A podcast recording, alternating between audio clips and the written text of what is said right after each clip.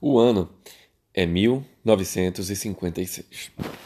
Mais ou menos uns 10 anos num período pós-guerra, onde, passado esse período de Segunda Guerra Mundial, os Estados Unidos vivia o seu melhor momento, ou o começo do seu uh, momento de American Dream of Life. Uh, oito estudantes com títulos de doutorado recém-formados tinham sido convidados a trabalhar na Shockley Semiconductor Laboratory. O que é que a Shockley fazia? Era uma empresa fundada por William Shockley, também conhecido como o cara que recebeu o Prêmio Nobel de Física em 1956. E eles tinham um objetivo muito claro: desenvolver tecnologia baseada em aprimorar semicondutores, tecnologia básica e prioritária para a construção de qualquer computador na época. A questão é, passado mais ou menos um ano de trabalho diretamente com William Shockley, esses oito jovens, esses oito doutores mais especificamente, não estavam gostando da maneira com qual estava sendo conduzido o trabalho, por diversos problemas de temperamento do professor William Shockley e por diversas questões relacionadas à capacidade dele de gerir um time muito mais do que necessariamente ser um grande estudioso e acadêmico, eis que esses oito graduados, esses oito doutores que estavam trabalhando lá, decidem sair da empresa. O fenômeno causou um rebuliço interno na empresa e o Shockley ah, descreveu a saída desses oito caras, desses oito doutores, como traição. Daí surgiu um termo de oito traidores. E o que é que esses oito traidores foram fazer depois? Esses oito traidores fundaram depois uma empresa chamada Fairchild Semiconductor. A recém-fundada Fairchild Semiconductor logo se tornou um líder da indústria de semicondutores e, em 1960, tornou-se uma incubadora de novos negócios que lidavam com tecnologia num lugar na Califórnia que ainda não tinha um nome concreto, mas já estava começando a ganhar nos cartazes, nos jornais, na mídia em geral, um, alcunha de Vale do Silício. E essa incubadora da Fairchild Semiconductor esteve diretamente envolvida na criação de dezenas de empresas como a AMD, que fabrica diversas tecnologias ligadas à produção gráfica em geral, a, ou a Intel, a Intel Corporation, que trabalha com processadores. Essas e outras empresas também vieram a ser conhecidas como Fair Children's. E esse ciclo dos oito traidores que a, saem de uma empresa para criar novos negócios começou a ser um ciclo que foi muito lembrado posteriormente também. O momento, o momento que é conhecido como o momento de consolidação de um negócio de tecnologia, de uma startup, ah, e que é almejado por várias delas, é quando começa-se a fazer uma abertura de capital e a venda de ações nas bolsas de valores. Uh, esse momento, também conhecido como IPO ou Initial Public Offer, uh, o proposta inicial de ações, ele é o momento em que não só os sócios fundadores se tornam extremamente milionários, ah, quanto também toda uma base de pessoas que trabalharam por muito tempo dentro da empresa também se tornam milionárias, porque parte da sociedade da empresa costuma ser dado ou pequenas quantidades em ações costumam ser ofertadas muitas vezes para que grandes talentos dentro dessas empresas passem mais tempo lá e tenham uma relação de fidelidade com aquele negócio e não saiam em momentos chaves ou momentos estratégicos. E isso faz com que toda uma nova leva de novos milionários surjam e esses novos milionários que surjam passem a trabalhar com duas grandes direções e linhas de pensamento. A primeira é, ok, fiquei milionário e agora que eu estou milionário eu vou mudar de vida radicalmente. E mudar de vida radicalmente pode passar por fazer investimentos ah, de ordem pessoal, guardar esse dinheiro, etc, etc e tal, ou continuar trabalhando ainda mais tempo na empresa, mas já com aquele dinheiro consolidado, considerado o dinheiro da aposentadoria. Mas como você está dentro do Vale do Silício, dentro de uma startup de sucesso, provavelmente sendo uma pessoa muito talentosa por ter ficado lá até aquele presente momento, uh, muitos deles são convidados a reinvestir esse dinheiro em novos negócios ou em novas startups. E esse ciclo vem desde a criação dos oito fundadores, uh, ou melhor, vem desde a fundação dos oito traidores que criaram a Fairchild e posteriormente colocaram dinheiro em outros novos negócios e fizeram com que grande parte do povoamento do Vale do Silício tivesse acontecido por parte disso. Pula-se aí alguns anos e a gente tem, no final dos anos 90 para o começo dos anos 2000, um pessoal que tinha feito uma venda recente de uma grande empresa, que foi o PayPal, e esses novos milionários que estavam ligados ao PayPal como sócios fundadores, como pessoas que estavam lá como primeiros pessoas que trabalhavam para a empresa,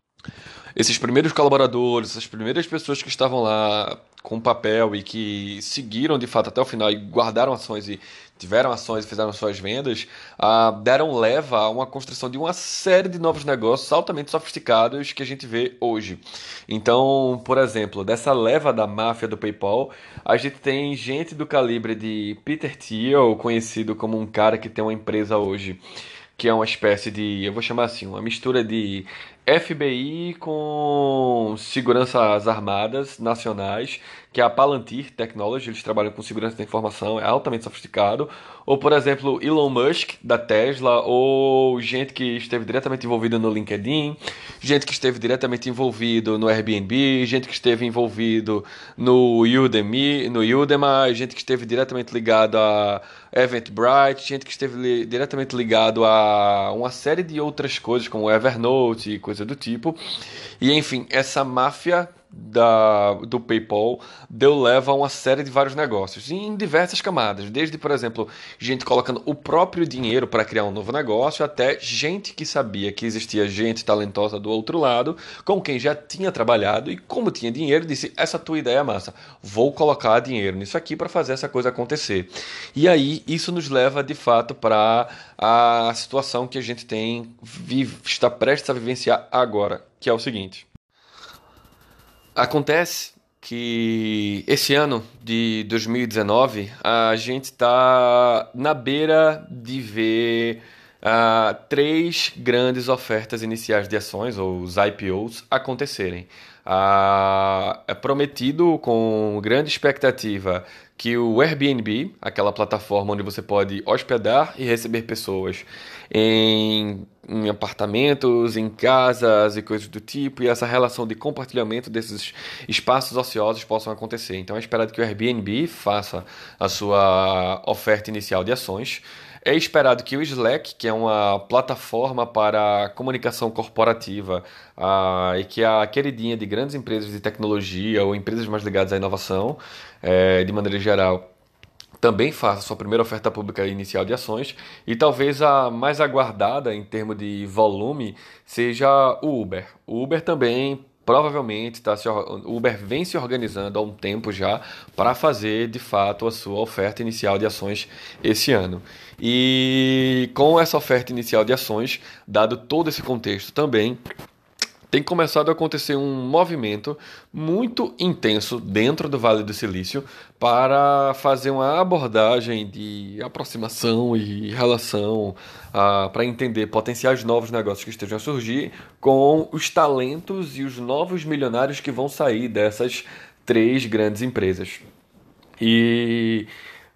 o que é que tem a ver isso com tecnologia e sociedade, que é sempre a pergunta que eu costumo fazer para todos os temas que a gente tem que eu tenho trazido para cá para o Vitícius. Ah...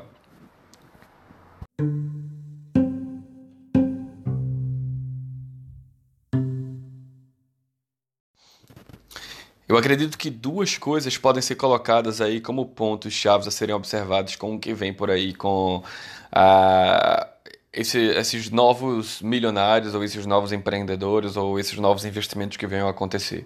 O primeiro deles é o seguinte: Uber e Airbnb. Ah, talvez tenham sido as empresas mais faladas nos últimos tempos com relação a pessoas que adoravam jogar jargões sobre como que tecnologia estava mudando a sociedade. Então, provavelmente alguém já deve ter falado para você, ou se você não tá se você nunca escutou isso, saiba que essa é a coisa mais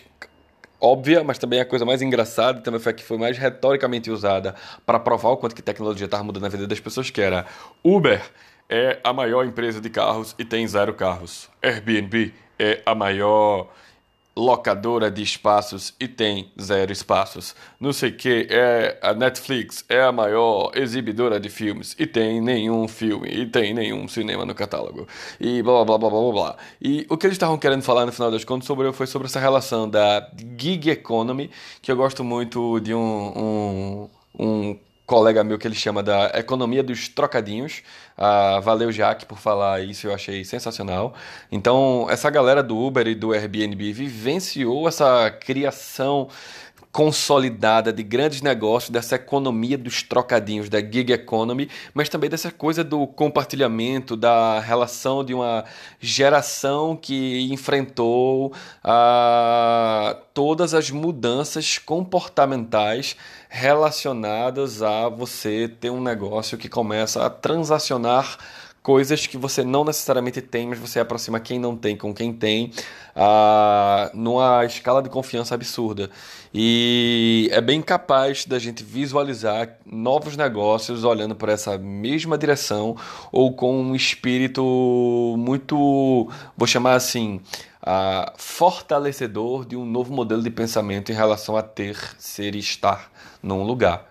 O segundo ponto, que eu acho que vale ser colocado em conta também, é Uber, principalmente, mas Airbnb enfrentou bastante. Uh, eles passaram e fizeram parte de um ciclo de empresas que tiveram que lidar e combater muito fortemente diversos tipos de regulações e políticas intervencionistas que não estavam sabendo lidar com a inovação que estava sendo proposta por aquela empresa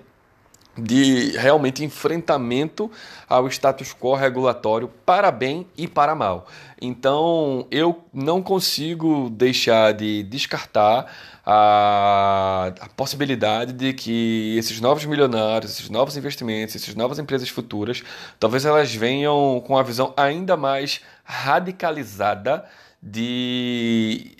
puxar novas fronteiras do entendimento de até onde a gente pode ir com a tecnologia intervindo ah, em sociedade de uma maneira mais radical do que a gente conseguiu ver com o Airbnb ou Uber mudando de fato cidades, a ponto de cidades começarem a estipular ah, padrões mínimos de quanto que essa tecnologia pode ter, do, melhor, do quanto que as pessoas podem ter individualmente de espaços, ou do volume de Ubers que precisavam acontecer, ou se aquilo ali é trabalho trabalho ou não é trabalho, e se você tem responsabilidades trabalhistas ou não. Então eu tenho uma sensação muito clara que as pessoas que estavam lá dentro, ah, que forem para esses novos negócios, vão tentar muito fortemente, para bem e para mal, empurrar essa fronteira ainda mais para frente e a gente vai ter um nível de sofisticação de pensamento sobre, meu Deus, e agora? Isso é bom, mas isso é ruim, isso é ruim, mas isso é bom. E num momento de extremos como a gente tem vivenciado no mundo como um todo, generalizado com relação a política e coisas do tipo, vai ser muito curioso de observar que tipos de coisas vão surgir com isso. E por fim, uh, um terceiro ponto, na verdade, um tópico extra, mas não menos importante, é o seguinte: uh, um dos maiores desafios também que uma empresa enfrentou, e que talvez é a maior das três que a gente está falando aqui, que é o Uber,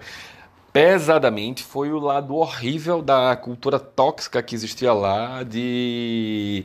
de assédio profissional, assédio sexual e que terminou, finalizou, ou pelo menos começou a haver uma mudança clara de postura com a saída do antigo CEO, né, o fundador da, do Uber, que era o Travis Kalanick. E todos os problemas éticos que estavam ligados a essas questões de discriminações, até em relação à questão de gênero e questões raciais e falta de inclusão e equilíbrio de, de gênero, etnias e coisas do tipo dentro dessas empresas. Então, houve um movimento, claro, dos últimos dois anos para cá de tentar trazer mais igualdade igualdade para essas empresas. Só que uh, essa nova geração, eu acho que ela vem também muito mais sensível, muito mais ligada e muito mais observadora com relação a isso. Então, também nessa mesma direção, eu acho que é bem possível que a gente comece a ver um movimento mais forte de empresas lidando com igualdade de gênero como negócio ou lidando com questão de inclusão social e talvez até, por que não, justiça social como modelo de negócio por meio de tecnologia. Então, eu acho que esses são os três grandes tópicos de as consequências que a gente pode ver ah, com relação a esses milionários novos que vão surgir depois da, da anúncio de ações, o anúncio de ofertas iniciais que vão ser feitas nas ações de ações da, na bolsa dessas empresas e no geral eu tô otimista. E é isso.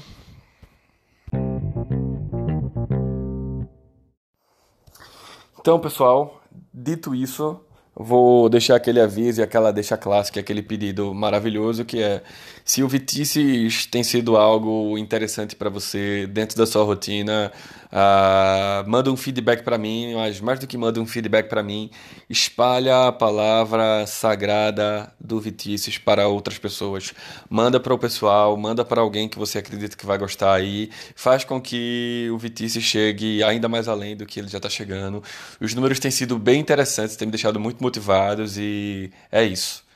Vitices está na área. Até mais.